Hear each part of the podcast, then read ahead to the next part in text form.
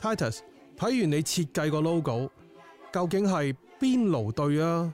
爐對邊啊，定話對邊爐呢？全部都唔係阿 John，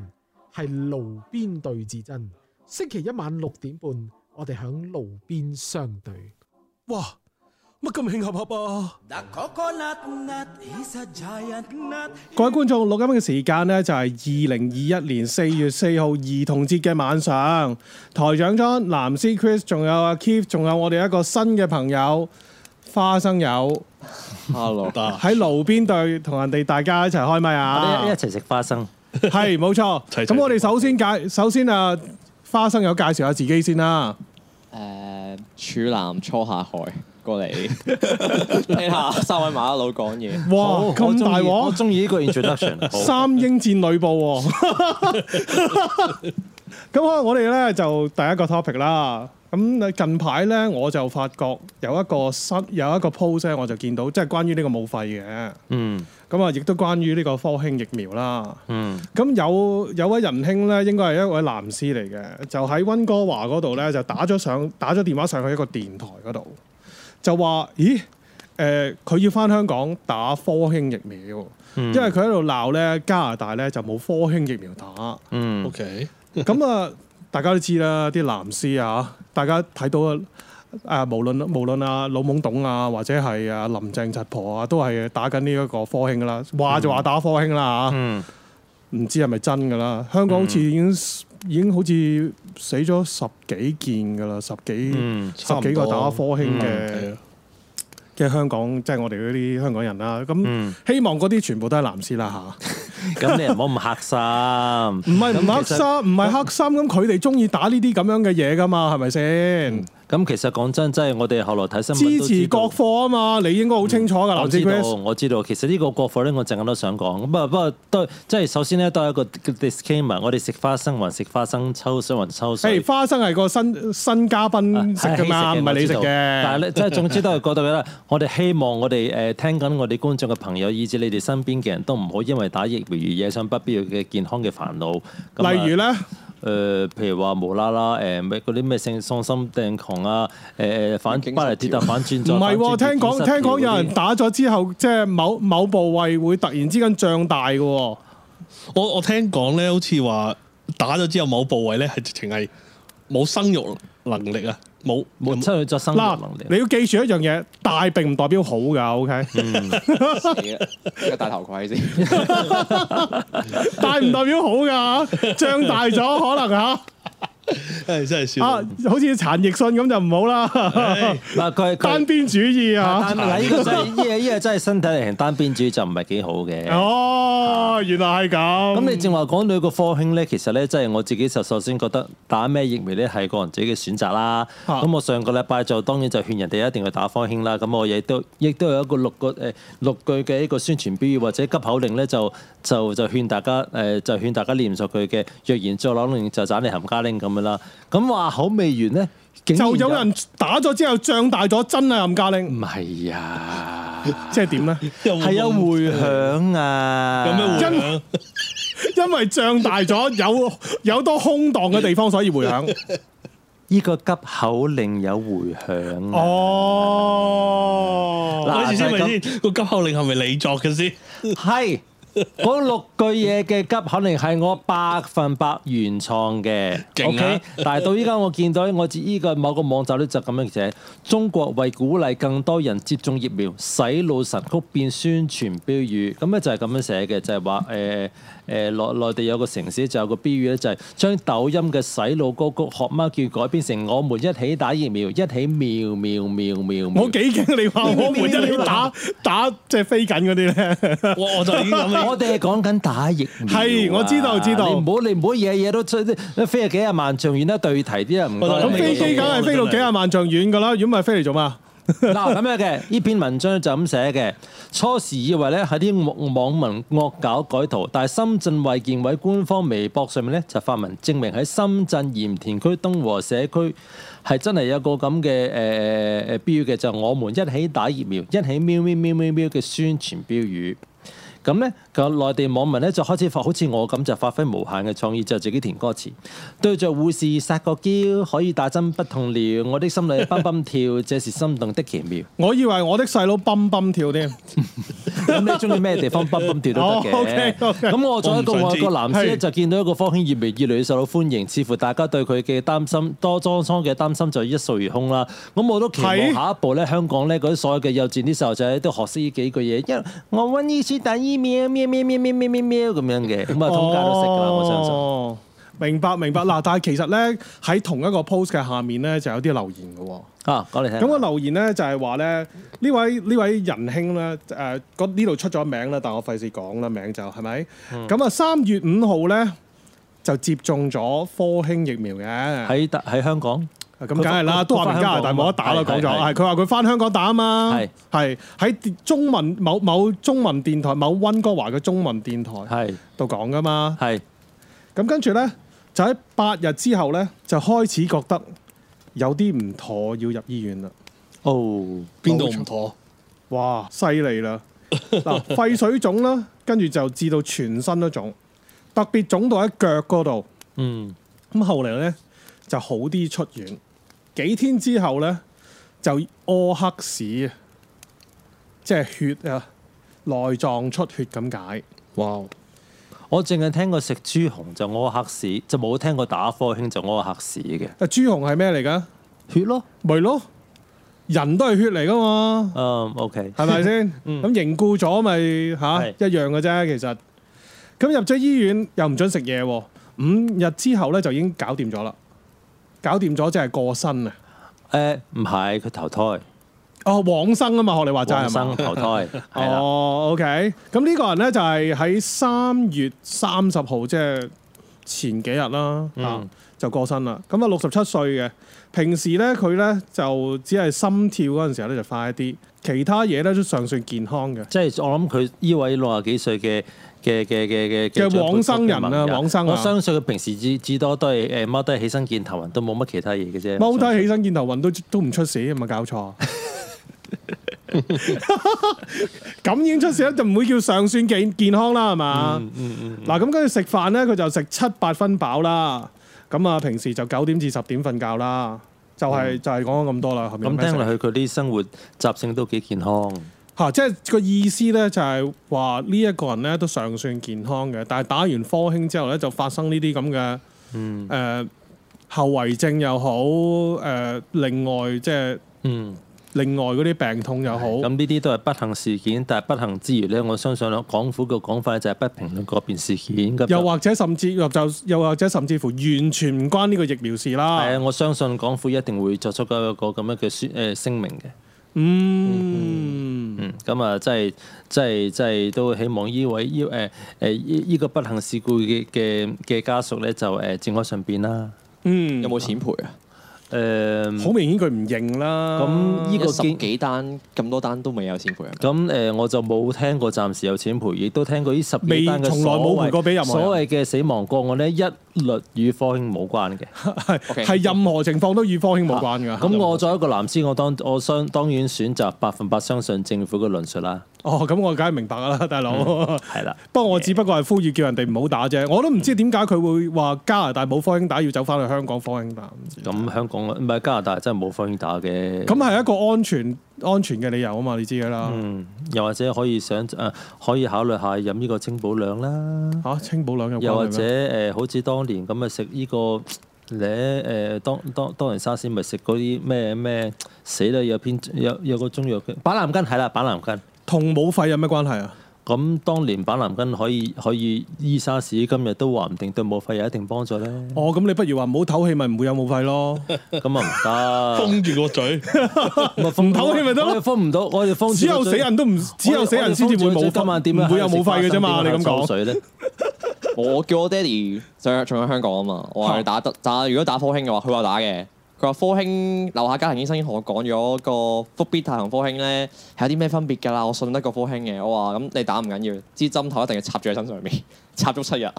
哇因為咁大鑊啊！有咁咪啲菌細菌都入晒去噶咪咯。有？咩事留低份心意啊嘛，如果唔係又唔關我事咁樣，哦 有事先叫我咁樣。即係個針頭就係個證物，見證。哦咁掹咗出嚟就唔關事啊嘛，到時心肌梗塞啊，乜嘢頭我暈醫我到時驚民建聯會走去搣咗佢喎。 又搣咗，好啦，第二段新聞啊，第二段新聞咧就比較接近我哋啦嚇。嗯，就係加拿大嘅，關於唔誒係冇錯，因為而家我哋將會講嘅咧就係兩個網台嘅。嗯 OK，咁首先有一樣嘢咧，我就比較比較奇怪咧，就係、我發覺咧有個有個即係自稱即係自稱係幫香港人嘅電誒嘅、網台啦，而家未係電台啦，佢聲稱佢會做電台啦吓，咁啊，我啊誒、不如俾個名佢叫眾籌台啦，因為佢係唯一一個眾誒經過眾籌先可以成立到嘅電台啦吓，咁啊，呢個眾籌台好奇怪，我發覺咧，即係近排我食嘢嗰陣時候咧，我成日都即係睇到即係眾籌台喺度誒播緊啦。但係我每一次見到播咧都係用 Zoom 嘅喎，嗯，我唔知點解會用 Zoom 咧，因為 Zoom 呢一樣嘢，大家即係如果以我哋黃絲嘅。你喺黃絲嘅世界嚟講，我哋亦都好清楚一樣嘢，就係、Zoom 本身自己咧就係一個中共，即係背後一個中共嘅公司嚟嘅。雖然佢就掛羊頭賣狗肉咧，就話係一個美國公司，即係美國開嘅公司，但係啲啊啲資料全部會傳送翻翻去翻去中共啦。嗯 confirm 下係咪同我有關嗰、個嗰、個台係咪？ 誒、呃你你曾經上過嗰啲台㗎啦。哦，OK，OK，OK 唉你你曾經上過，你曾經上過兩個台㗎嘛，兩個網台㗎嘛 其中一個啦。就咁嘅，咁所以其實呢一樣嘢，我我覺得好奇怪啦。即係之前其實誒、嗯另外有一個就話幫手足誒、呃、過嚟加拿大嘅組織啊，即係聲稱幫手足過嚟加拿大，而誒、呃而多次係 expose 手足嘅資料喺公喺喺嗰啲 mass media 喺嗰啲報紙啊或者係傳媒嗰度誒公公佈某些手足過嚟即係過嚟嘅手足嘅部分嘅資料咧。佢哋都佢哋開會嗰陣時話話搞呢、一個誒、呃、幫幫香港手足過嚟嗰陣時，都係用 Zoom 嘅。而而我記得咧，當時喺嗰、個呢一、個網上會議嘅時候咧，係有人問過：喂，點解點解你諗住係幫香港手足，但係竟然用 Zoom 嚟到開呢一個網上會議嘅咧？嗯即係因為大家都知啦，Zoom 嚟到講佢好多資料，誒、呃正如 Titus 之前都引述過啦，曾經曾經有一個六四嘅紀念啊網上嘅紀念集會咧，就係、用咗 Zoom 嘅，嗯跟住俾誒中共禁熄咗個掣，中斷咗嗰、個中斷咗嗰個嗯 Zoom 嗰個會議，嗯嗯，咁、所以我覺得係比較奇怪㗎。嗯嗱，另外一個咧都係同 Zoom 有關喎，不過咧呢一呢一段新聞咧就係、呃再貼啲我再再貼啲我哋啦，就係、呃我唔知可唔可以誒話、其中一個大嘅網台啦，即係話我應該咁講啦，離地新聞未離離地民主後援我呢一個台之前嘅一個台，嗯嗯咁我哋誒即管照呢個台叫做食齋台啦，好唔好啊？嗯咁啊食齋嘅啫嚇。嗯所以大家唔好亂諗啦。咁佢哋嘅台長咧就係、誒、冷氣涼啊，一個冷一個被譽為冷氣軍師，潑住雪潑住線喺度，嗯係咁評論節目嘅嘅嘅主持啦。嗯嗱、咁我近排咧就誒、聽咗佢有一個叫做誒。呃技安的未來世界一個，即係我唔唔介意，亦都推推廣一下佢嗰個節目啦。技安的未來世界，咁嗯裡面咧就有兩個主持嘅，一個咧就係冷氣涼啦，嗯而另外一個咧就係、一位女士嚟嘅，就應該好似喺美國嗰度誒做啲 IT security 嘅研究嚟嘅。嗯咁啊，大家都知道冷氣涼近排啊，近排賣樓呢件事件啦，係咁俾呢個熱普城係咁係咁攻擊啦。我發覺好多熱普城 related 嘅 pages 咧，都係同一時間集中係攻擊冷氣涼賣樓呢一單嘢嘅係。啦，議論紛紛啦，係，雖然咧，我即係我自己嚟講咧，佢賣樓咧真係完全唔關任何人事，所以我係我覺得如果你係如果嗰班熱普城係真係想攻擊冷氣量咧，就其實唔應該用呢、一個呢一、個賣樓嘅事件嚟到攻擊冷氣量噶。嗯咁喺呢一個網喺呢一個網台入面，佢嗰個主持咧，由於佢自己本身係一個 I，即係佢 present 咗好多樣嘢，都係一個誒、呃即係佢講好多，譬如 blockchain 啊，或者係 smart contract 啊，呢啲呢啲 security 嘅嘢，亦都解釋咗好多唔同嘅 security 嘅嘢。咁佢竟然喺最近呢一個節目嗰度，即係佢 present 俾大家知，佢係一個 security 嘅 IT security 嘅 expert 啦。但係佢竟然喺劉世良呢一個節目入面呢，嗯就喺度 promote Zoom 喎。嗯就話 Zoom 係佢用過咁多隻最流暢、最 stable、最好用嘅網上會議。嗯但係喺呢個節目佢 promote 完或者 promote 呢一樣嘢嘅，與此同時，從來都冇提及 Zoom 呢一樣嘢，security 個 flag security hazard 喎。嗯咁唔知道其實大家會點睇呢一樣嘢呢？嗯，我諗即係首先，我個人對你正話講嗰啲網台咧，我係心存感恩嘅。嗯我純粹以一個觀眾嘅角度去睇咧，我覺得我睇啲網台咧，我係學到嘢嘅，所以我係感恩嘅。嗯至於你正話講一個 Zoom 嘅問題，我覺得係一個誒、呃、關於呢個技術上嘅問題嘅一個 professional opinion。咁可能你正話口講嗰位誒、呃主持就未必諗到呢一樣嘢啦。咁但係嗯就佢本身不過嚟到講係一個 IT security expert 嚟㗎喎。你嘅 s e 話佢冇理由唔知。啊，冇可能唔知嗯啦。如果如果佢係 specialize，我而家講緊嘅係一個我明誒你，let's say 講乜 for example 啊，係，講緊係一個誒心肺醫生，我明你講乜唔知道即係點呢樣佢冇理由唔知樣嘅。嗯醫心肺嘅病喎，好唔 make sense 咯，係係唔係好 make 即係 sense 即係㗎？係係有啲奇怪嘅，咁咁即係始終即係事件發生咗咁耐，關於呢、個誒誒、呃 Zoom 有呢個 security threat 呢個後門嘅問題都都出咗好耐㗎啦，都呢唔段係新第一人聽聞。㗎啦，講真。但係一個 security expert 就竟然係我唔知係咪忽略啦，定還是係誒誒，好似係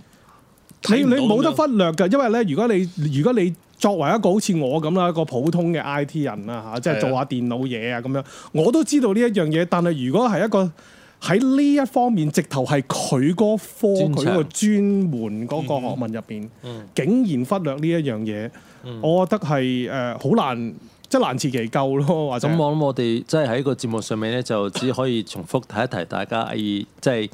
Zoom 係有呢個潛在問題嘅，自己就執生啦。咁死啦咁事實上。我 Zoom 仲喺度喎，係咪更加識得 d 佢嚟嘅？啊，絕對要㗎。其實 Zoom 咧，其實嗱，另外一樣嘢咧，我喺個我喺誒、呃，無論喺 Facebook 嘅 page 啊，或者喺網台即係節目入面，亦都講過啦。你如果裝咗 Zoom 或者呢啲呢類型或者係 WeChat 啊呢類型間諜佢有後軟件咧，台係啦，佢就會後門攞你部手機入面嘅資料 OK， send 翻上去誒 send 翻去大家大家都知道咩地方㗎啦嚇。係啊總之 send 去一個大家都唔想俾佢知道。咁係唔係你 uninstall 支持呢個咗地就方冇事㗎啦？嗱，其實就咁嘅，uninstall 咗咧，理論上面咧就應該冇事，因為佢直頭冇晒 code 係去 run 呢一樣嘢。嗯但係至於佢入面有幾多 data，佢自己嘅 data 仍然留翻晒喺度咧，咁要真真正正入去部機嗰度，你 root 咗你部機，你先至可以睇得到究竟仲有有啲咩殘渣留翻喺度。咁即係話理論上我個手機有 Zoom，即使我可能冇用過 Zoom 呢個 program，我 uninstall 咗，咁都可能有啲殘餘嘅，即係即係後門。譬如話我喺個手殘機餘嘅資上面料喺度啦，嚇。殘餘嘅資料，咁理論上我同一部手機，我假設啦嚇，用 WhatsApp 同同 Zoom，咁有冇問題呢？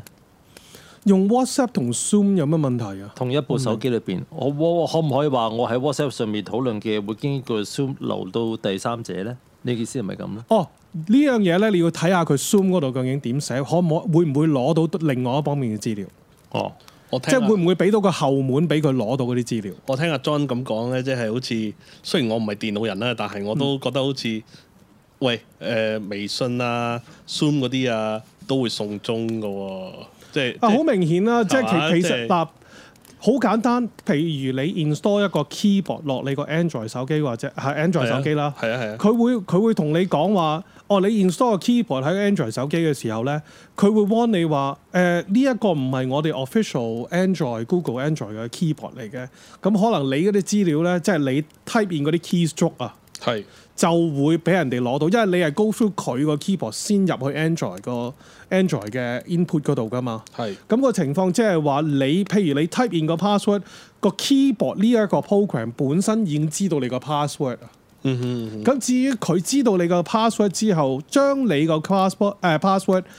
send 去邊呢個係你係完全唔知，亦都控制唔到嘅。係啊係啊嚇、即係所以係有個咁樣嘅 hazard。嗱，其實個最主要嘅問題咧就係、第一最好你唔好 install 啦，第二如果你 in 如果你真係 install 咗，你可以 uninstall 佢。如果你唔 uninstall 佢，你都唔好 start up 佢，唔好用佢。嗯而而喺 Android 或者係誒誒呃 iOS 嚟講咧，你 run 咗個 program，個 program 都仍然可以喺個 background 嗰度 run 緊噶嘛。係，咁即係話佢做啲乜嘢，你係唔知噶啦。嗯哼嗯哼，係啊。所以我就我都我都想奉勸大家，即係我自己我自己本身我我初初我都用微信嘅，係即係講緊係社會運動之前，我都我都有用微信，因為我有嗰陣時哦冥信嚟個冥界嘅通訊系統嚟喎。 O.K. 呢、個呢、個又可以咁講嘅 永信。咁啊，我嗰陣時因為我有班大陸嘅朋友啦，係咁我變咗我就要焗住就要用啦，因為佢哋啊，點解你唔點解你唔叫佢哋用 WhatsApp 啊、Signal 啊諸如此類嘅嘢咧？咁我冇咁把炮，我又冇咁你明㗎啦。咁即係算啦，咁啊咁啊用住先咯。其實我而家我都少用咗好多㗎啦，我都少係即係即係我都想嗯少用即係仍然有用啦嚇，少少到少可能唔代表乜嘢嘅。好少噶啦已經，唉、不過 anyway 我都我都想同大家講，即係少啲用或者 delete 咗嗰個微信去啦。嗯係嘛係嗯嘛，咁好啦，咁我哋呢一節咧話啊過晒時咗廿幾分鐘，廿二誒廿二十零二十分鐘到啦，超過五二十分鐘到啦。咁我哋誒呃下一節再翻嚟再同大家傾過啊。三年之後又三年，你想我等到幾時啊？等到花兒也謝了啦。路邊對，星期一晚六點半，路邊相對。 The coconut nut is a giant nut. 好啦，又嚟到第二節嘅爐邊對，今日係二零二一年四月四號兒童節嘅晚上啦。嗱，我哋上一次咧就誒講到誒、呃即係眾籌台，即係網上面嘅網上面 KOL 嗰啲嘢啦。咁啊，眾籌台。咁跟住我哋再講咧就係、誒、講另外一個網台食齋啦，就係、就係、冷氣涼嘅。咁其實我呢一兩日咧，我就見到好對冷氣涼有好多。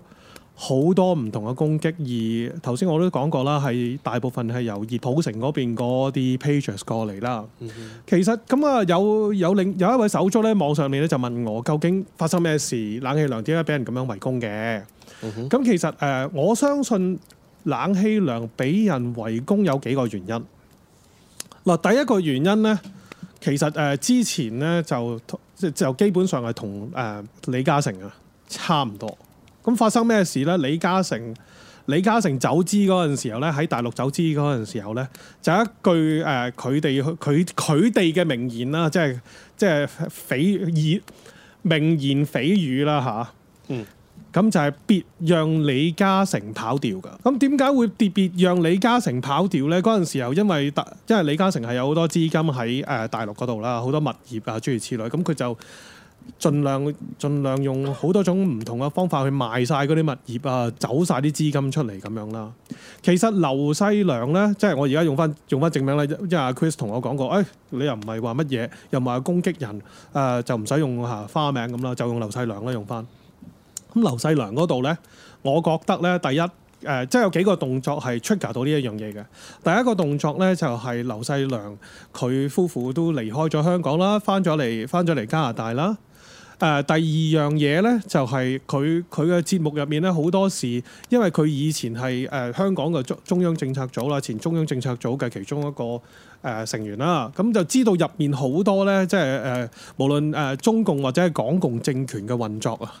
咁佢亦都爆咗，即係所以點解好多時即係我 even 我自己或者係誒、呃我啲朋友另外一位另外一位主持呢，誒、呃都都提過就係、啊點解呢呢排阿阿城寨劉世良講嗰啲分析呢咁咁到肉啊，咁咁知好似知道入面好多嘢咁樣嚟到分析咗出嚟，咁啊呢個係好好明顯嘅原因啦，即係可能阿阿劉世良就踢呢、個。踢中共啊、港共啊，踢得太勁啦！咁第三樣嘢呢，就係、劉世良本身呢、個喺喺呢個呢、個情況，呢、個走資嘅情況呢，亦都係比較強烈啊！大家都見到佢係誒啊有人爆佢賣屋啊嗰啲咁嘅嘢啦，咁啊好明顯佢佢就係撤離緊香港啦，可抽緊抽緊好多錢啊、抽緊好多錢出嚟啦。咁其實呢個咁嘅情況呢，就我我就同我嗰個手足呢，就講過，其實佢基本上係誒啊而家係應該換一換個畫面呢，就係、換一換嗰、個佢哋嘅佢哋嘅誒 slogan 呢，就係、別讓劉世良跑調嘅，又或者係別讓李嘉誠跑調二點零嘅。係係基本上我覺得係同一個版本，即係同一版本，只不過係今次係擺咗劉世良做主角啫。咁與此同時咧，喺當然啦，喺喺呢一次誒、呃、圍剿劉世良嘅情況，即係用用熱普城偽黃偽本土打着拿拿着黃旗反紅旗嘅方法嚟去對付劉世良嘅。與此同時咧，大家都知道。誒、呃傑斯本身咧，即係之前咧，較早之前傑斯咧，即係另外一個網台啊嘅 KOL 同阿同阿桑寶成日一齊做誒、呃譬如《桑海神州》啊，喺 D 一百嗰度啊，嗰啲咁咧，傑斯咧都都出咗事啦吓、都都俾人拉咗啊，誒、坐緊啊，或者諸如此類啦。咁其實根本上誒、呃我相信共產黨而家嗰個進攻嘅手段或者進攻嘅情況就係、誒、呃首先進攻晒所有對佢有威脅喺香港本地嘅誒、呃、黃絲 KOL 或者黃絲網台啦，咁跟住呢，就去攻擊一啲個好似劉世良咁，即係個個 owner 或者係個個持有人本身自己雖然已經撤離咗或者撤離緊 from 香港撤離緊階段，但係喺香港仍然有做節目，例如。例如我以我所記得嚇，啊曹總啊，誒、咖喱飯啊，即係范國威啊，本身都仍然係同劉世良喺誒、呃城寨嗰度做緊節目嘅。咁葉普成意思即係算唔算係一把槍？係中共嘅一把槍係咪咁嘅意思葉普成根本上就係、嗯即係即係本土派或者係誒、抗爭派入面嘅一個倒刺嚟嘅。 ？OK，係吉翻自己嘅。所以其實誒、呃所以其實而家而家我而家我就搜集緊所有嗰啲 pages 嗱，點樣去嗱？另外一樣嘢，點樣 identify 鬼咧，或者鬼 pages 或者鬼 group 咧？你就第一你要睇下究竟嗰啲人。點睇今次劉世良走資嘅事件？嗰啲 pages 或者嗰啲 group 入面嗰啲 group member 或者嗰啲 user，即係 Facebook 入邊啊、MeWe 入邊啊，總之係嗰啲 user，你見到呢啲咁嘅情況呢，你就會發，你就會知道其實呢一班就係鬼啊！即係其中嗱，其例如好 typical 嘅有兩個兩個 pages 啦，一個呢就係、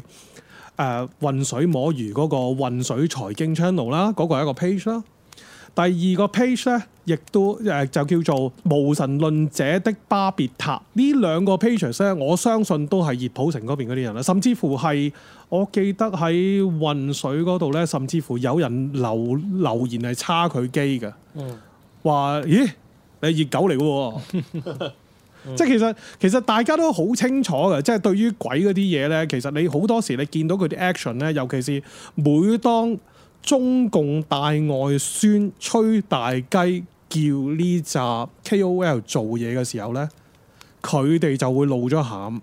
佢哋個尾巴就會伸咗出嚟嘅。嗯，所以其實呢個係其中一個方法嚟到去捉鬼揾證據啦。最叻人民鬥人民 呢個。係啦，哦係啦，即係即係自己打自己咯，成日都要嚇。我我自己打翻台嗰陣先，我就冇睇你啱啱講嗰啲，你講嗰啲 group 啦，即係我好少係關心網上面，即係我使唔使自我介紹翻啊係嘛？係冇我平錯，時花生油嚇。 花生有二零一一九年咧六係個月都有出去嘅，咁係之前都上過其他你啱啱講嘅台啦，乜係乜台咁樣上過去啦。咁因為嗰度唔方便講太多嘢啦，係啦嗯嗯咁呢度講多少少唔緊要嘅呃咯。冇問題。誒，我哋呢度絕對編輯自主，非常自由嘅講嘢，冇稿讀噶。 OK，誒、 我喺二零一九年嘅時候咧，有見過呢啲咁 page，但我通常都 look 過去，因為我覺得好似賽馬直擊咧，啲賽評咧，你明唔明啊？即係係講馬佬咁樣，我哋喺前面做緊啲咩？你哋喺後邊好似已經內裏鬥啊，定係係咯？我唔知佢哋係代表邊一派啦吓，即係燒緊後面自己嘅糧倉啦，可以咁講係啦，啦。唔嚇知點解前面打得好激烈，後邊都打得好激烈嘅喎，自己有同自己有都打得好激烈。火燒烏巢啊嘛，呢啲叫做係啦，然後我你啱啱講嗰啲情況，我試過喺上網睇翻咧，都俾人攻擊嘅。我試過喺 group 嗰啲公海 group 啦，就話自己打邊爐。咩情況打邊爐咧？就啱啱出完荃灣，封晒成條紅色線，冇車出嚟嘅。係咁誒、呃、當時係咩咧？發完夢嚟啦，係行出嚟嘅，行到去葵芳葵青打邊爐。嗯點解打邊爐咧？得嗰間有開，其他封晒。哦閂晒咁大門，鑊，因為周圍都係警車啊，又成咁樣。即係 green object 啦嚇，係啦綠色物體啊，閂晒鋪頭嘅，係咁得翻嗰間食咪食嗰間咯。你估我想晚餐食咁貴咁樣，啱啱先咁攰，嗯走完翻嚟，咁上網開個鋪又俾人圍插啦。佢話：喂，十月一有人中槍，你仲食得落嘢咁樣，即係哇！係啦。咁我就我就會同佢哋嘈啦。喂，我唔食得嘢嘅咩？我都有份出去嘅喎。啱啱蘋果直播 live，成萬人睇緊我哋出去喎。甚至乎你應該問翻佢，誒咁你有冇食嘢啊？誒你有冇食嘢？你有冇你做乜唔出嚟 嘅？做乜唔上網係啦做乜唔出嚟啦講到呢度咧，我又要插下水啦。我走一個藍先，我就梗係好關心祖國政治噶啦。係咁嗰時八九六四呢，有幾位即係好反動嘅、好乞人憎嘅民運領袖，其中有一位咧就叫吳以開希而家喺台灣啊嚇。嚇，咁、我嗰陣時好細個嘅，即係亦都唔識政治啦。係咁啊咧就有一單新聞好得意嘅，六四過之後冇幾耐咧，就係、誒、無線就 quote 呢個大陸台咧就偷拍，就偷拍呢位吳爾先生咧，就喺一個誒、一個私誒私人嘅場合，廿零三十個人咧就喺度食飯。咁呢個標題咧就話啊，佢喺度大吃大喝啦咁。咁睇翻轉頭咧，就同你仲話兩位講嘅一樣，咁係咪真係請問啲民運人士係係練先嘅咧？唔使食飯。咪咯， 係咪係咪即係而家唔係絕食抗爭喎即係大佬即係其實嗱，你今日見到佢喺度呃行街，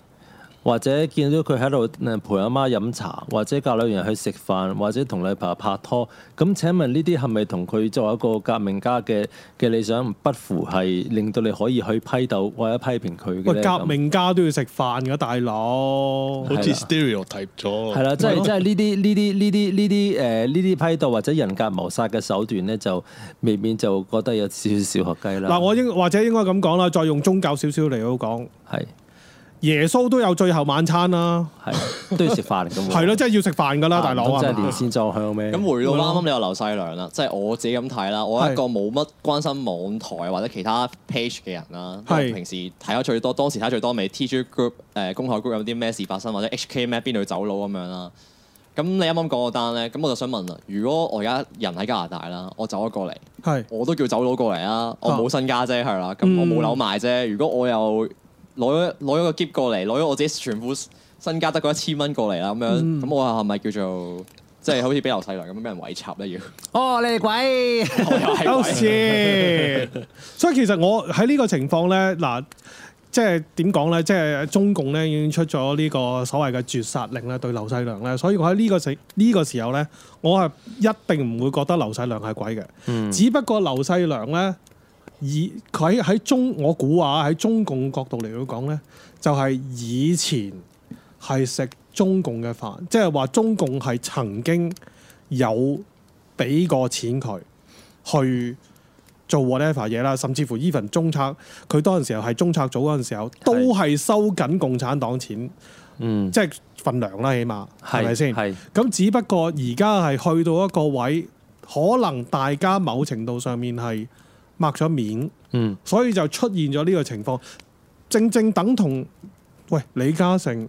好多錢都係大陸揾㗎啦，咁其實你唔嚴好格話俾嚟我知講，唔李嘉誠都係鬼嚟係啊嘅喎。即係嗰陣我係想講，即係其實去到捉鬼咧，有一個好有趣嘅呢個誒、呃比較哲學性嘅辯論啊。即係七百幾香港人個個都誒、呃、擰開個水喉飲東江水，咁係咪我哋七百幾人個個都係鬼咧？嗱，我我就會咁睇啦。大家都知道李嘉誠同呃誒江澤民，即係江澤民年代係非常之 friend 㗎啦。係啊，係啊，係啊，嗱咁嗰陣時，大家 con 唔 consider 佢係鬼？我會問我會首先問呢個問題啦。我就唔 c o n 你唔 consider 佢係當鬼年？OK，咧，當年咧，中誒、呃共產黨同香港嘅關係咧係愉快美好嘅。嗯，即係即係香港有啲咩事，其實即係諗翻轉頭嗰陣時係陳方安生咧，佢親口讚揚過當時嘅對口單位姜恩柱係確守一國兩制對中香對誒中國大陸對香港事務不干預嘅。陳方安生係親口咁樣講嘅，即使係曾蔭權二零零三年前後啊，成啊咁樣咧，咁誒其實我甚至想講二零零八年呢、個誒誒、北京奧運咧，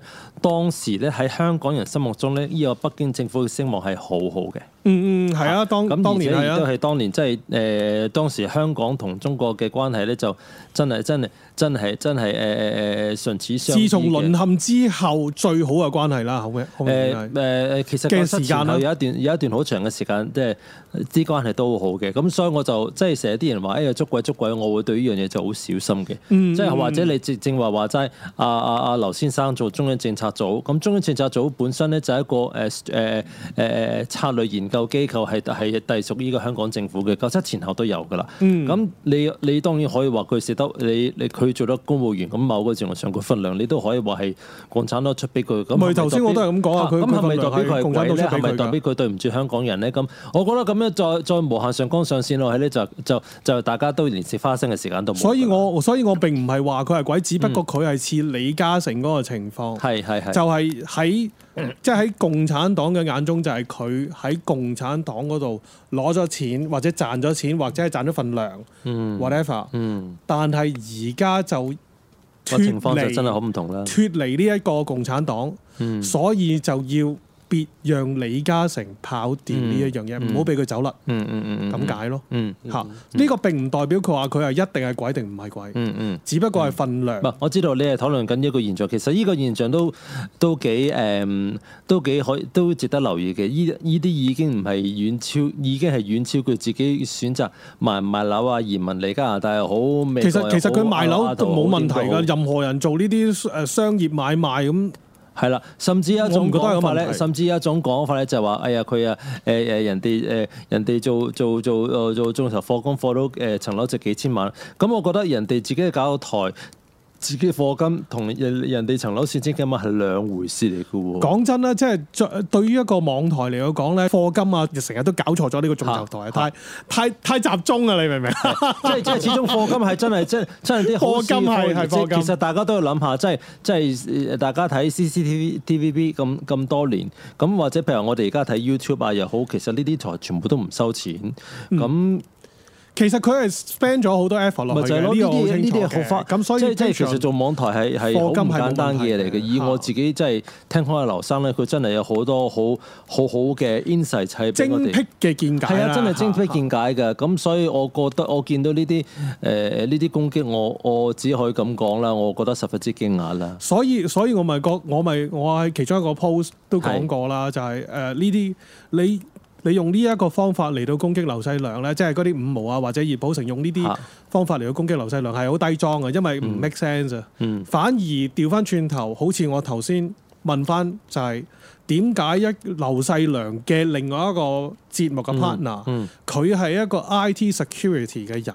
係啦。而嗱呢個咧，你 promotion- 係冇錯啦，你係有一個有你嘅 ground 嘅 professional 嘅 doubt。係啦，係咪？你你對佢佢嘅佢佢你對佢嘅 assessment 係有一個 reasonable doubt，咁你就可以誒以事論事、實事求是咁拎出去討論。呢個冇錯就唔係人身攻擊。呢亦都樣嘢呢，冇錯就啦可以叫阿劉世良出嚟答解答一下點解你呢一個節目呢一個主持係一個 IT 嗯即係明， security 即係即係 expert 即係會咁即做啦啊係即係波並不是咁樣射嘅，你可以討論噶嘛，係咪先？係明明踢波，你係攞隻手去揼啊嘛，咪就係咯，你同我講用手嚟踢波，你冇嘢係嘛？誒呢個拋係界另一外回球事嚟咯嘅，，嚇係啦係啦係啦係啦，除非教球或者龍門啦，咁呢啲係 exceptional case 咁你唔好拎出，即係呢啲係為班我跟人拗咁啊，唉冇冇錯啦，係嗯啦係啦，好啦呢一節呢，誒都到十七分鐘啦，咁我哋咧下一節再傾過啦。好，拜拜。拜拜。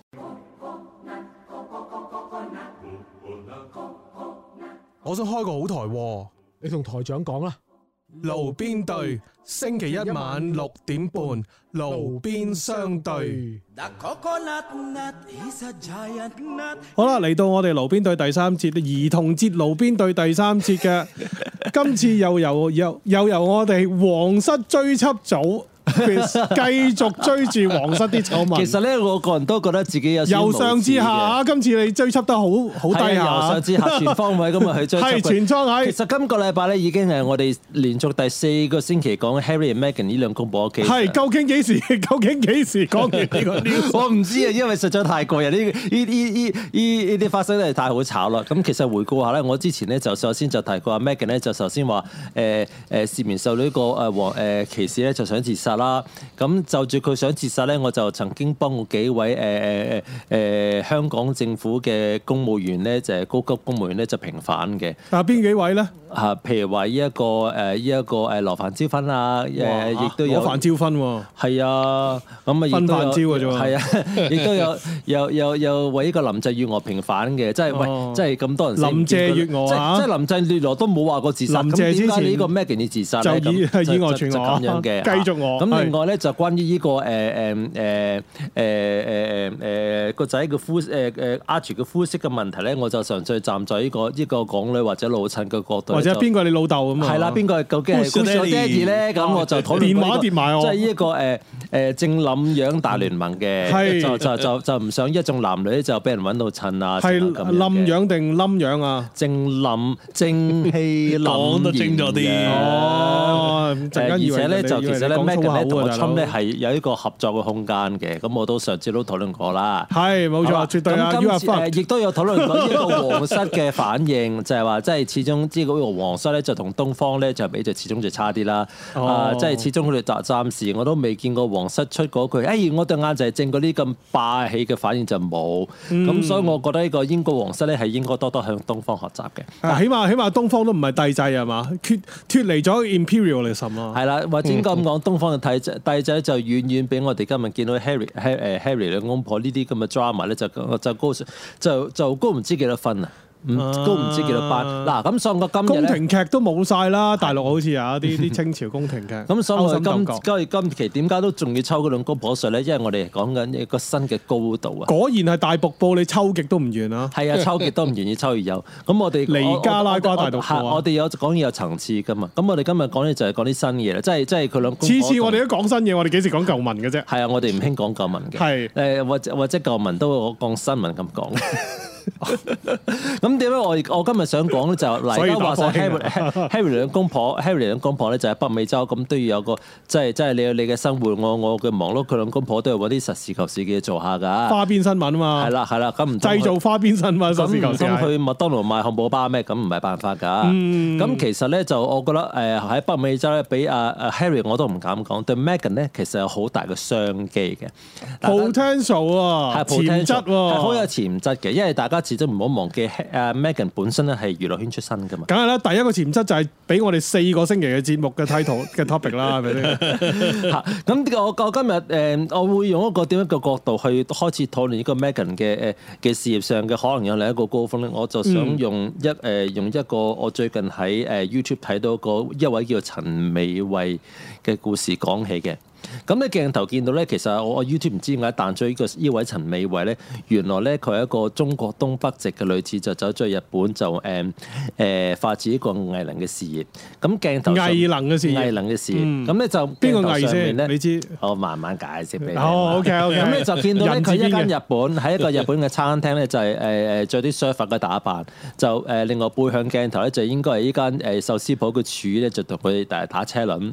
哦，都話賣掛羊頭賣狗肉㗎啦，打你車哋輪，打車輪即係冇冇任何人視鏡頭嘅。我而家講緊嘅係 YouTube，咁所有鏡頭見到嘅咧。嗯車嚟車去啊啊啦啊！都係都係都係都係都係都係都係入得屋嘅。咁誒，豬豬嘴嘴嘅時候咧，豬豬嘴嘴呢位陳美惠女士咧，就突然之間咧就用左手兜巴星向一個日籍嘅柱。就最最純正嘅東北腔就係抄你媽的 B，你做乜撚嘢咁樣嘅？抄即係即係好搞嚇，笑咩叫做嘅。抽你阿媽個 B？啊抄你媽的 B 真係屌老母咁咯。哦，我嚟抽佢個 B 添，大佬即。係總之就係典型你嘅知你抽東開北水喎，以為你抽就水啊！係就係典型嘅，嘅東北嘅粗口，就係哦，OK，OK 我仲以為會會話一抄你啊阿 媽個 B，抄你媽你邊抄你阿媽係用係用個邊好典型嘅純正嘅東北腔，有一種豪邁嘅腔，即係我哋呢啲廣東人咧，斯文慣你知我㗎啦，斯文慣㗎哦啊啦，咁我明就始嘅終係係我係 carry 係唔到嗰種氣勢，你明唔明啊？我明我明我明咁我我明。就覺得嗱，首先我作為一個男師咧，咁我覺得嗯個中國人就就掌摑呢個日日本人咧，就繼呢個誒誒李小龍之後，就再一次宣揚國威咧，就好威風啦。唔係唔係嗰啲咩手撕手撕日鬼子嗰誒啲咩呢咩呢大個陸呢個都係嗰啲呢啲我都係其中一種啫。嗰咁啲咧哦就令哦我覺，OK 得好好好有趣呢個命題。咁啊喺 YouTube 度撳撳撳，係咁就睇喺 YouTube 咧就發覺原來誒討論好多誒誒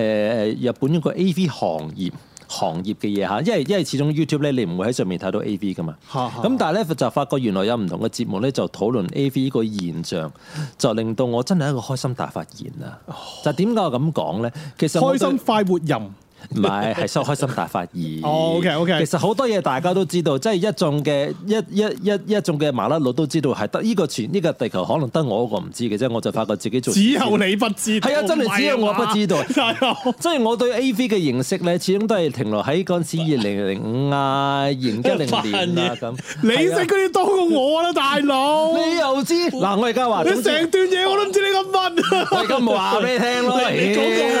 你你講過，你講過你去過好景商場噶喎。嗱嗱嗱，其實我依家有幾好勁啫我作為一個家好好勁產，嘅哦。我作為一個家產咁多年咧，就應係該諗翻轉頭咧，應該二零零五至一零年度啦，就喺網上面咧嗰陣時仲未有 YouTube 啊成啊，咁就見到啲短片嗰陣時即係係咁 resolution download 嘢㗎啦已經嗯係好 down- 係係好誒啲 resolution 好差㗎，唔知係深水埗啊定係太子旺角就唔知好似係咩黃金商場啊成啊，咁門口咧就有個阿伯喺度兜售誒嗰啲嗰啲好似係誒 VCD 啊，直頭唔係 DVD 添啊，係係日本 VCD AV 嘅 VCD，咁你諗下 OK 幾耐之前啦？佢用一把近乎電腦嘅聲話： 誒，死你我家仔，越睇越大隻。嗰啲即咁樣係咧要，變聲嘅，佢嗰個大聲公，我覺得佢變聲大聲公，我覺得佢把聲本身已經係 變咗。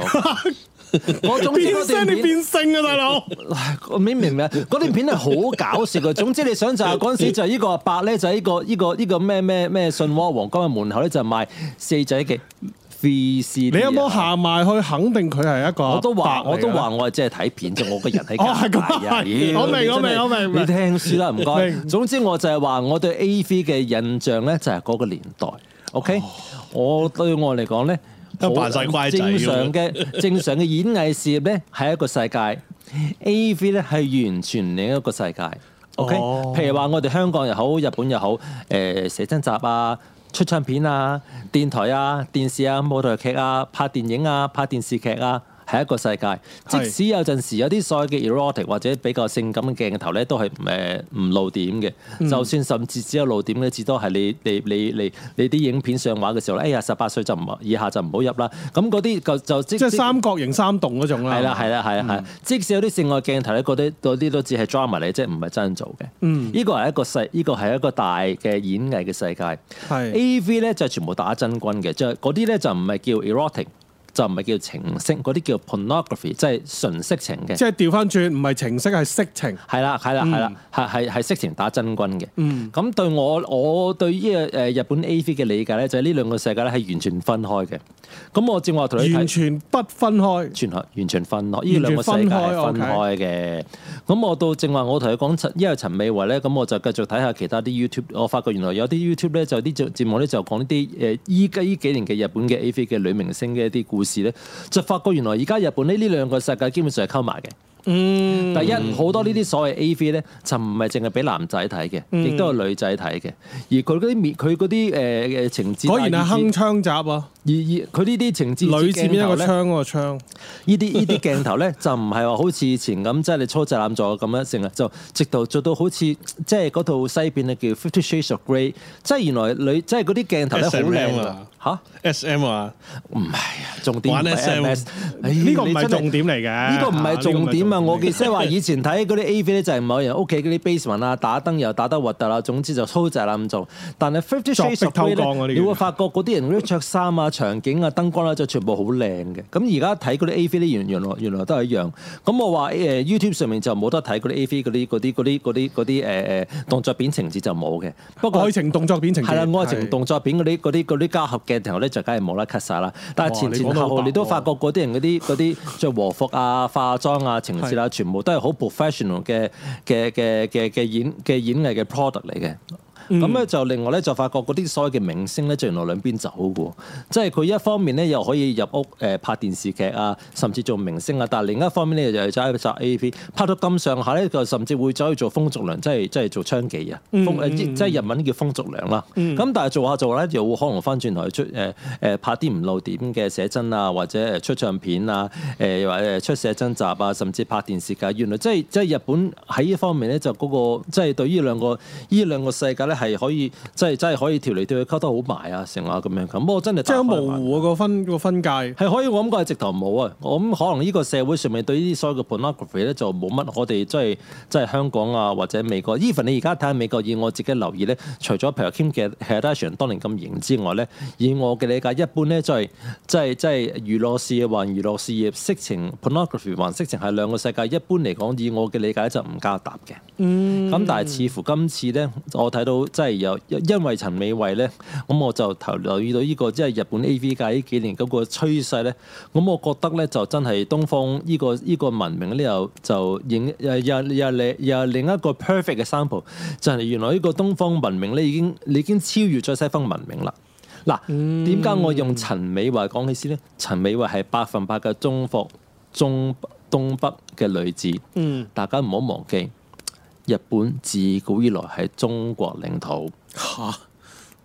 係繼續。你而家先知啊？我知我知我知我知你講嗯乜，真係冇我知你講乜搞錯啊你啊啊秦朝啊嘛係嘛，冇錯啦，徐福啊嘛，冇錯啦，冇錯啦。咁我係唔係可徐以話富咧而家變咗叫係啦，咁依家 Meghan Markle 咧，佢以前咧就誒印象中就冇做嗰啲愛情動作片呢啲嘢嘅，都係拍戲啊、拍劇啊咁。如果佢而家喺喺美國，即係要要要呃嘢撈啦，係咪？咁佢係唔係可以以佢自己嘅嘅個人嘅魅力，以至得到嘅 attention？咁佢嗰個節目都幾千萬人睇噶嘛，聽講嚇，聽講啦嚇。嗯，OK，咁就以佢以誒即係即係一個領頭嘅嘅嘅嘅嘅角度引進呢個超然嘅東方文明，將一個日本 A.V. 同主流誒、呃、娛樂事業撈埋一齊，即係瀨尿牛丸咁樣喺呢個誒北美洲嗰度 promote，咁我覺得肯定係商機無限嘅喎。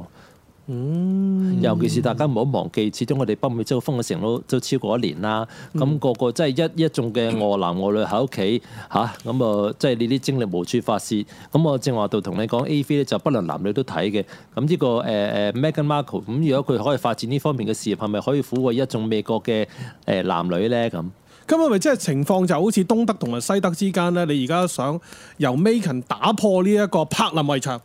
誒，其實好多將呢個正將將呢一個將呢個誒大銀幕荷里活嘅演藝事業同埋即係誒即係色情愛情動作片嘅事業我甚至撈埋覺一齊咧得愛情呢個你嘅意思係字咧，太過真係唔好聽啊。邊一個即字係啊你知你啲你啲你知，即係美國嗰啲左派咧，興咩身體自主啊，唔好歧視啊，包容啊乜啊。哦，咁呢個你你同拜登傾啦。係啊，我覺得佢嗱 嗱唔好忘記喎，民主黨好多人咧就支持阿 Meghan Markle 誒、呃、對佢今次真係同呢個皇室鬧得唔愉快，就就係聲援嘅，甚至支持佢選總統嘅。咁你知啦，啊選哦，因總為統都果係。果然 果然係蜀中無大將啊，係啦，要揾咁件選咁嘅總嘢統話選晒啊都。係四年前嘅事，而家拜登啦上咗場冇咗，咁你四年內你都要 R D 啊你嗱你需要啲 publicity，咁係咪其有實民主黨已經放棄咗拜登，所以諗住揾佢嚟到代替？嗱咁樣講拜嗱登咧誒誒你又唔好講得太遠，始終仲有 大大大個大大個 Harris 喺度四嘅年。哦，咁都係都係都係類似。嗱，除非佢想揾埋 Harris 一齊拍，咁啊唔同啦，我唔知啦嗱呢。樣嘢我真係唔清楚。喂，老老實實，但係佢好，惡㗎喎，呢個女人。但係你始終你覺得，即係你中意佢又好，唔中意佢又佢唔中意佢，佢 Harris 真係個靚女嚟嘅。以咁嘅年紀嚟講，真係風韻猶存㗎啦。哦，明白。嗱，啊唔係我講嘅，對唔住，誒，即係即係我自己嘅個口味咧，就係未去到嗰啲階段。係但係係就就係似乎即係即係依位依位依位副總統咧，以佢嘅年紀嚟講呢佢真係風韻猶存，呢個係百分百客觀事實。啱唔啱你同我食係你回事啊？係咪哦，sorry，真係無福消受啊。嚇咁所以我嘅意思咧就係話，其實呢四年即係佢講，即係點都要二零二二零二四、二零二五先先先有先有機會問定呢個總統寶座。咁個中間你都要有啲收入，你都要維持一啲人氣。咁係咪真係可以採納呢個偉大東方文明嘅呢個 A V 誒誒路即主係流東洋由西洋，西洋要學東洋係咪？冇錯啦，冇錯啦，冇錯冇錯啦嚇！啊我嘅意思就係咁，仲有啦，仲要加翻加翻一句，即係美國左派嘅一啲終比於較東洋都抬頭啦，西洋都要望東洋嚟到。係啦，學習係啦。其實呢樣嘢就同呢、個誒誒美國左派嘅一啲誒誒誒反歧視啊誒誒開放進步嘅主流思想咧，就其實咧就夾得埋嘅。哦，咁所以咧，咁我作為一個左誒，我作我作為一個死藍左絲左咧， L。嚇嚇嚇嚇！我作為一個專用左手嘅藍絲 咧，我就覺得哦我知五姑娘嗰只啊嘛， 我知我道。我覺得我覺得呢個咧真係誒 Meghan Markle 未來呢四年咧，佢其實真係商機無限，嗯啊，唔怪得知啦。係啊。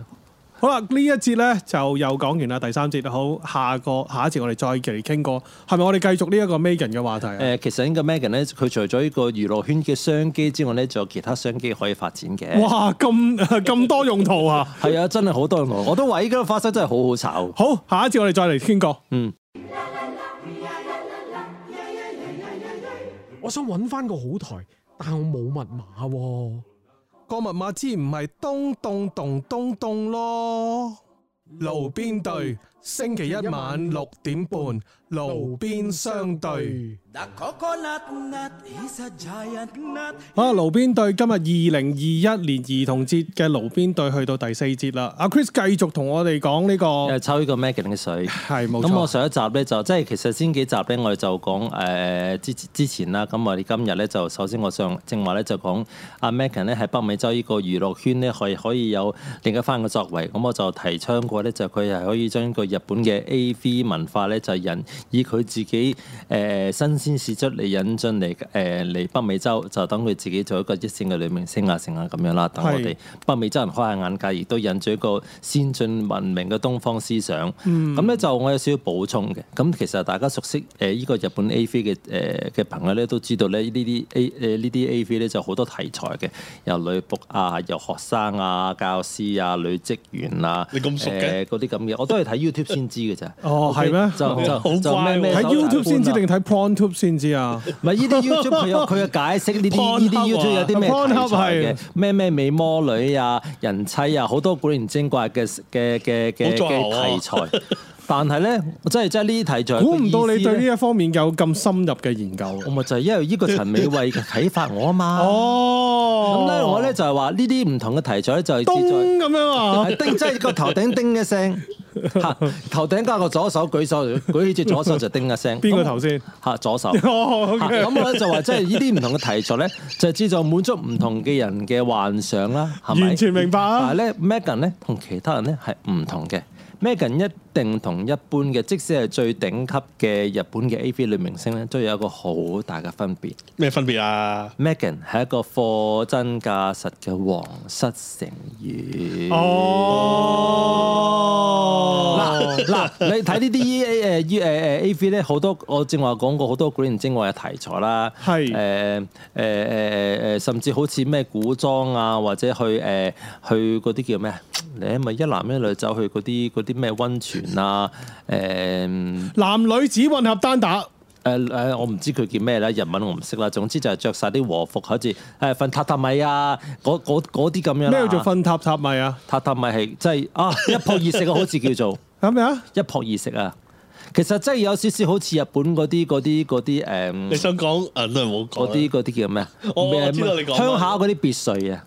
鄉下別嚇晒，即哦係即係等我哋北美洲，我哋加拿大誒、呃去 cottage，佢哋咧就係啲比較古色古香啲嘅屋，就有人煮兩餐啦，即係嗰啲係係真係 fine d 嘅日本餐啦，有哦榻榻米啦，有個温泉啊，着晒和服啊，咁啊喺喺度即係即係可能 spend 一個 weekend 係啲日本人嘅度假方式。咁、哦我見其中一啲 A.V. 嘅橋段咧就係、誒誒一男一女咧就即係即係成套戲我唔知拍幾耐啦，個零兩個鐘就全程咧就就就長途戰，由日頭戰到夜晚，夜晚又戰到日頭咁樣啦。我知道拍拍米啊嘛，嗰嚇啲叫做榻榻米嚇榻拍啊拍米啊，啊拍拍米好多精力嘅係啊總之好多精力啦。嗱就總之總之就好多唔同嘅題 材，唯獨是有一個題材我從來都冇聽過嘅就係係皇室成員。咁咁我覺得呢個我以為題材黃咧，色成員，皇室啊，係明白皇聽室聽成員。我聽錯啫。哇！咁咁我真係覺得呢樣嘢真係簡直係商機無限啦，係咪？咁犀利咁啊，Megan 本身真係一個貨真價實嘅皇室成員啊嘛。哦咁、尤其是你睇下而家英誒依個美國嘅民意咧，就似乎對呢個英國嘅皇室咧，就即係頗有一個誒誒誒嘲笑嘅貶低啊咁。咁如果你 Megan Markle 飾演一個皇室成員，即係其實即係 reality show 啦，係以皇室成員嘅身份走去拍 AV，一定可以滿足到好多美國嘅嘅麻麻甩佬麻甩女嘅一啲誒誒幻想嘅噃，係一啲 fantasy 嘅喎。係咁所以我話呢一個 A.V. 誒呢一個嘅 Meghan Markle 嚟講，根本就係殺出新血路，而且唔好忘記 Meghan Markle 咧就做咗一行好耐啦，但係佢其實未遇上 Harry 呢只依依個老襯之前咧，佢嘅佢嘅演藝事咧就似乎就並不是十分出色嘅。哦，咁所以我覺得呢個對佢嚟講真係一個商機無限嘅。嗯嚇，咁咧就誒、呃另外咧，我上個禮禮拜咧都討論過一個誒誒、呃我哋中國人不吃這一套，係咪？We Chinese don't eat this condom 啊嘛。係冇係錯咪，咁我正話上一節咧，又同我提過陳美惠，即係即係掌摑一個日本廚廚師，就話差年啊嘛，特 B 你加買尼啊㗎，正啊咁。係咁所以我覺覺得嚇操你媽得 B，你喺度做乜嘢咁解？嗯哦，OK 你嘅 OK，你嘅死佬咁咁解，即係譯做廣東話嚇。咁哦嗯即係所以你個我死佬覺得，OK 嚇嚇，咁所以我覺得嘅 Meghan Markle 咧拍呢啲愛情動作片，即係兩個人加埋一齊，有誒即係即係手術腳嘅就係四支啦，兩個人加埋一齊就九支啊，八支八支半啊，九支八支八支半呢個動作喺度反反覆覆嘅時候咧，去到一個位咧，咁咁我多覺支㗎啦，得誒呃第九支就有陣時。睇唔到有陣時睇到一半，有陣時睇到晒，所以咪八支八支半九支八支八支半九支咁咯。哦，OK，即係呢個呢個呢呢個呢呢呢呢呢呢個躁動抽插嘅時候咧，就想象一下，即係整到咁上啦。Megan 咧就突然之間誒掌摑呢個男主角，用正宗學呢個陳美惠，用正宗嘅東北國語講一句抄你媽的 B 加 m a n 跟住咧你誒佢咧就可以話誒。跟住就用五支手指咁樣拍落去 啦。係啦係啦，跟住咧仲要加多一句 We Chinese use this condom， Use this condom。係啊，We Chinese use this condom，即係我哋中國人係用呢一套嘅。 哦，OK，即係我想哇啊呢嗱啲哦我話我上個星 期，我上個星期就討論過呢個 Chinese condom 係點樣嚟㗎嘛？你唔記得哦，啦哦明。白明白，我明白啦，我知道啦係。啦係啦，咁我嗱嗱你話中國人不吃這一套啊嘛，咁中國人咧誒依個經呢個 A.V. 文文明咧，就就就經呢個 Meghan Markle 作為代言人，就向呢個世界解釋咩叫中國這一套啦。嗯，你明唔明白啊明白明白。係咪將好多嗯完全明白好似就眼睇好似唔拉筋嘅炒馬碟呢啲花生係咪好香咧？直頭香個栗子啦，炒栗子都係咁上下 你，你真係冇請錯，你真係冇請錯我上你個節目㗎嘛？完全啦，完全屌你哎老啦，味真係值回票價㗎。估你唔到啊，大佬啊！，撲你街！我真係估覺得唔好到好你笑對呢一個黃色事業有呢個咁深入嘅研究。係嗱，正話咧，只係 showbiz，即係即係依個娛樂事業啫。哦，即係而家只不過係講啲好皮毛嘅嘢，就冰山一角。嗱，唔好話皮毛啦，即係其實咧就依家啲藝人咧就興多線發展噶嘛，多多線多線即係多線 multi purpose。係啦係啦，係係 multi stream 咁去發展係 multi-stream。我正話我講咧係娛樂事業嘅發展，係除此之外咧，佢都可以出個個人品牌噶嘛。係嗱，譬如話誒、呃北美洲有個 Kim Kardashian，咁佢出身咧以前就係 Paris Hilton 嘅誒唔知化妝師啊定咩，咁佢後來就就有一套佢自己嘅小電影啦，係咁整下整下佢自己有佢自己嘅嘅生意啦。咁另外最近咧就誒、呃其實我都係喺 Facebook 見到嘅啫，就啊啊 Gwyneth Paltrow 咧就有一個以佢自己嘅嘅文西牌嘅嘅蠟燭面世。咁咧就令我諗起，其實呢個 Megan 咧都可以發展一啲類似嘅嘢。咁首先講喺個文西牌蠟燭先啦。咁我就喺誒、呃、網上面咧就見到呢隻文西牌蠟燭咧，就係 Gwyneth Paltrow 就話呢一個蠟燭咧係 smell like my vagina 嘅。哇咁臭啊！係好香㗎 嚇！咁咧原來咧我做咗少少功課先發覺，原來呢位 Gwyneth Paltrow 咧都係一個幾靚嘅女荷里活嘅女明星啦，即係荷誒荷里活女明星啦，就以佢自己嘅誒、呃就係出咗個佢自己嘅品牌叫 Goop G O O P，標榜咧就係 wellness，即係美好生活，就旗下咧就好多唔同嘅實體產品誒。呃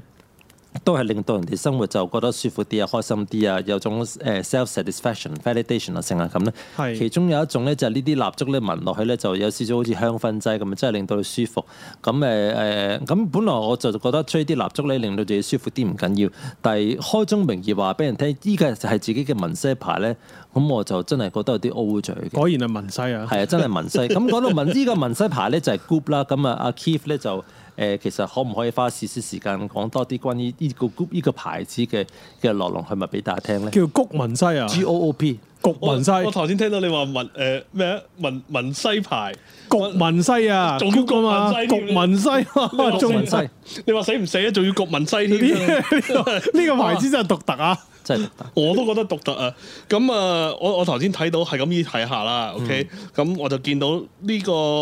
wellness 嘅產品咧，其實都有唔單止蠟燭嘅，又有嗰啲咩 brush 啊，又有擦邊度先 brush？ 你真係邊 度？真係邊類型嘅啊 brush 你咧？你等阿 Keep 講啦，哦，OK 佢 OK，嗱，我照讀㗎咋。佢 鮑魚刷。係啦，鮑魚刷啊，又話咩 massage roller 啊，又有誒誒誒，我唔知啊，真係有埋有埋晒呢啲，我唔知係咩乜鬼嘢嚟嘅。嗱，其實嗰啲所謂嘅 wellness product 咧，以你籠統啲講咧，就係美好生活嘅產品，即係令到佢自己個生活嘅幸福感有所提升。情趣產品啊又嘛，你唔一想定指情趣嘅哦產品嘅，佢又 OK 佢又唔係話以我嘅理解咧，佢又唔係攞正牌賣啲咩咩誒性生活情趣產品，佢又唔係嗯嘅。譬如個文西牌蠟燭咧，文西嘅作用咧就唔係為咗你揾西文，咁啊純不粹過係我哋等文你西。嚇就係純粹等你嘅生活嘅幸福感增加嘅啫。阿 Kif 繼續話時講，話話時話，大家知唔知道而家呢間公司 worth 幾多錢啊？唔知係係係值好多錢㗎，二百五十個 million。嗯，US 即我係我諗二億五係千 US 啊萬。美金。呢個呢個誒嗱呢個網站二你講百我理解五咧十，萬，二百五十個 million 點止即係二億二五千千萬萬，啊，係啊係啊，二二億啊，啊咪二咪億五千萬咯。二億五千萬係咯係咯係咯係咯，嗱我嘅理解呢個網站咧係係英國嘅，所以我有理由相信二億五千萬英鎊。英鎊哇咁就仲犀利，仲犀係利喎。啊成一點五啊誒，另外咧，我印象中呢個文西牌嘅蠟燭咧都講緊唔知幾十英鎊嘅，好似唔識五六十英鎊。 O K，哇嚇！真係燒銀紙喎，係咯，咁所以我個人咧就覺得就咁嘅，我正話都同阿阿阿阿阿 Keith 講，即係呢啲你買咗呢啲產品咧，令自己嘅幸福感提升咧，本來咧就冇乜所謂嘅。咁譬如話我話可口可樂都係一個好成功嘅美國嘅品牌啦，其實講嚟講去都係水。係糖同埋二氧化碳，咁啊，卜卜卜卜卜，咁啊，誒一杯汽水嘅成本可能係兩毫子，買夠兩蚊，你飲咗就覺得自己好撚型，咁冇乜嘢嘅，其實大家開心啫。但係你一支文西牌嗰條好蠟 high 燭喎賣賣幾啊幾賣賣賣成文西仲50 high 啊英鎊仲要係你俾五六十蚊英鎊，走去聞人哋嘅西，跟住仲要自己覺得感覺良好，咁我覺得果然真係感覺良好 啊，真係我睇得到 啊即係我睇見千千千千萬萬嘅買隻文西牌蠟燭嘅呢個呢個廣大消費者咧，我睇見佢哋個樣，我真係覺得好幸福啊！我完全 明白啊，即係我望發覺到你我都明，啊我發覺原來恥笑人都係即係都係一種幸福感嘅一種嚟 嘅。明白明白。咁我就即係我即係我喺度諗，即係究竟即係我冇辦法唔做一個藍絲，我覺得東方文明真係上升，西方文明倒退啊，倒退到一個超越咗啦，啊超越咗幾廿萬年，我更加覺得東方壓倒西方係一個百分百嘅事實嚟嘅。估唔到估唔到超英趕美嘅意思係呢樣嘢啊。係啦，原來超誒對唔住，超英趕美誒與超英趕美亦都係美國人自己唔爭氣啦。原來真係真係呢個世呢個地球上面咁多嘢好唔好誒？哦咁多嘢好做唔做真係文西係真係唉，真係我都唔知真係。啊 咁，所以我個人咧就覺得喂，人哋 g r a n d p e t r o 可以可以整個文西牌蠟燭，你都可以。即係阿 Megan Markle 一一樣可以有好多嘅生意上嘅，即係好多呢啲產品咧，佢可以發展嘅。佢哦佢佢依咁啊據商業咁頭腦一定可以做到好多嘢。咁係咪叫做文膽牌蠟燭啊？我唔知佢紋乜啦，係係係可能係係紋底褲啊、紋腳 啊、紋架你知唔底知文啊膽個膽字點解啊？你講啊卧薪嘗膽即係食屎啊！呢個就比較啊有少少個膽 即係屎啊！嚇，呢個咧就比較有有有少少重口味 又有烏鴉 走過仲啦後。面唔好意思係啊啊又！又有一個又有一個個烏烏烏烏加拉 丑噶啦，或者譬如話，我正話講呢個中國人不吃這一套啦吓，嗯咁誒、即使阿 Megan 咧，就假設佢要出隻文西牌蠟燭咧，咁佢唔可以出啲同阿 g u n n e p a t r 同一樣嘅嘢噶嘛，係點知嗰個層次上要豐富一啲嘅。即係 Megan 呢個咩呢個 Megan 文西牌蠟燭咧，佢嘅佢嘅蠟燭咧，其實一定要有一種誒、一種誒。皇室嘅氣味，係啦，睇下第一即係即係即係即係皇室嘅文西味。第一一定有嗰種皇室文西除，OK？呢個第一，第二。 我睇見阿莊個樣，我忍唔住笑，因為呢個我諗到第一第二樣嘢，黃疸病。 我都可以冇乜所謂嘅，除都係演繹嘅啫。嗱，呢個呢個係第一層次，第二層次咧就係混合翻呢個東方文化啊嘛。咁我正話提過話，中韓不吃這一套啊嘛。咁呢個 Meghan Markle 已經成為咗一個東方嘅代言人，就係、由佢去話俾西方人聽中國人呢一套嘅佢哋點嘅。咁即係話，我相信呢一個 Meghan Markle 呢只文西誒皇室文西牌蠟燭咧，一定要有一種誒、呃必要嘅成分，就係、Chinese condom 嘅氣味。哦咁即係話一隻依隻依隻依隻誒誒 Megan Markle 牌依個依個依個蠟燭咧，一定有幾個層次。第一文西，係第二皇室，係第三就係 Chinese condom。不如哦不如話幾個 flavor 啊真係我覺得可以混而為一喎，即係你明唔明啊？以層次感我以為以前就重啲生果味啫，而家估唔到嗰啲氣食雪味糕比你都較有好多種味嗰混呢啲拿嗰啲氣味都比較特別嗱啊！咪係嗱嗱，我個人咧就咁應該三種味混合埋一齊，但係啊啊，你你你兩位嘅三色冰啊，三種味合埋你一齊兩位嘅意見都好有參考價 banana 值。 split 啊，嚇，佢可以有三色冰咯三種唔同嘅氣味：皇室味、文西味同埋 Chinese condom 味。誒，其實我我我覺得誒，即係中間嗰你頭先講中間嗰隻味咧，不嬲都有噶啦，係嘛？文西味，係，梗係文西味啦。咪就係 Gwyneth Paltrow 咯。咁所以我話 Meghan Markle 一定要做得好過 Gwen 誒 Gwyneth Paltrow，先不枉先不枉佢而家要下海啊，唔係唔係下海要發展佢嘅其他事業啊嘛。啊哦，咁其實過大海係啦，係係啊，咁其實講到呢度咧，美國嘅現象咧真係無奇不有嘅。咁我果最然估你唔到啊！係啊，真係估唔到嘅。咁我最近咧就有另一單新聞啦，就係、呢個香香港嘅香港另一報道嘅。咁我唔知香港可能亦都有啲朋友咧就知道嘅，就係、呢一樣嘢就同呢個美國左派嘅思想咧就都都都幾吻合嘅。個個題目咧就係咁嘅，One Taste 倡女性下體被摸有利健康。美國企業推性高潮冥想斂財，內容咧就係咁嘅。美國有一間上市係講明係上市公司啊，叫 One Taste。就咧就誒、呃又係啲即係 health 誒、呃 wellness 嘅一啲服務啊，成啊咁咧就誒、呃、一個企業咧就就推出好多唔同嘅計劃啊 program 啊，其中一個咧就叫性高潮冥想，簡單啲嚟啫就係教啲女士咧就冥想冥想想啊想你會搞到自己性高潮嘅，哇，係啊，咁另外咧真就。係 mind fuck。就另外有一樣係真係 mind fuck。咁另外有一樣嘢咧，就係話誒會安排啲女士咧就就瞓喺度，即係遮住自己個樣，或者遮住誒就會安排一個男人就幫一個女士咧就誒誒誒捽碟啊嚇，捽下捽下呢單咩會係啊嘢呢單嘢都好耐我睇過，哦好耐㗎啦，好耐㗎啦。誒，如果你睇翻好似係一三年啊，啊咁耐之前㗎何啦，謂捽碟啊？咁女性有邊個部分可以捽啊？你話我聽。哦，OK。即係我真係對唔住，始嗯終即係有陣時有啲嘢我喺度諗緊捽碟啊，捽碟機咁係咪嗰只啊？原來食嗰個唔係你係咪 dry 咗 好耐？嗱，其實咧，即係我講呢啲奇聞嗯咧，我就發覺原來呢個美國嘅社會嘅本質就係咁噶啦，所以就更加女認性邊證度到有得捽啊捽啊！啊，仲可以出水嘅，OK。 哦，咁所以，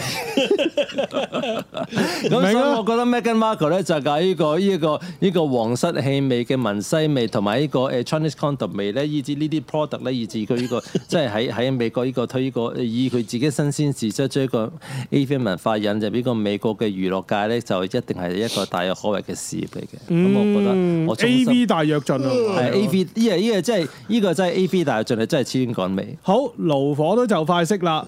我哋嘅呢個節目呢，就每逢星期一晚多倫多時間晚上嘅六點半至到七點半喺離地民主後援 YouTube 頻道直播。我哋嘅 Face 我哋嘅 Facebook、Twitter、Instagram、YouTube、MeWe 同埋 Pala，